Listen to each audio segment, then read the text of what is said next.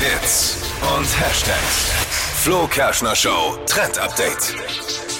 Also viele bangen ja aktuell, weil Modetrends aus den 90ern, 2000ern gerade ja immer wieder zurückkommen. Und es sind auch Dinge, die wir einfach seltsam finden. Aber natürlich machen uns die Stars das vor.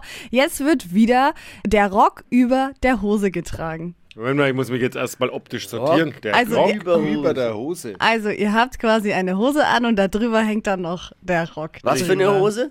Eine Jeans zum Beispiel. Und dann ein Rock drüber. Und dann Macht ja ein gar Rock. keinen Sinn, Das oder? sieht so seltsam aus. ich finde es richtig komisch. Aber äh, das wird jetzt gerade immer mehr getragen. Ich bin überrascht, weil ich wusste nicht, dass es das überhaupt schon mal Äh, gab. der Trend ist selbst an den 90ern an Dippi vorbeigegangen. Doch, den gab's.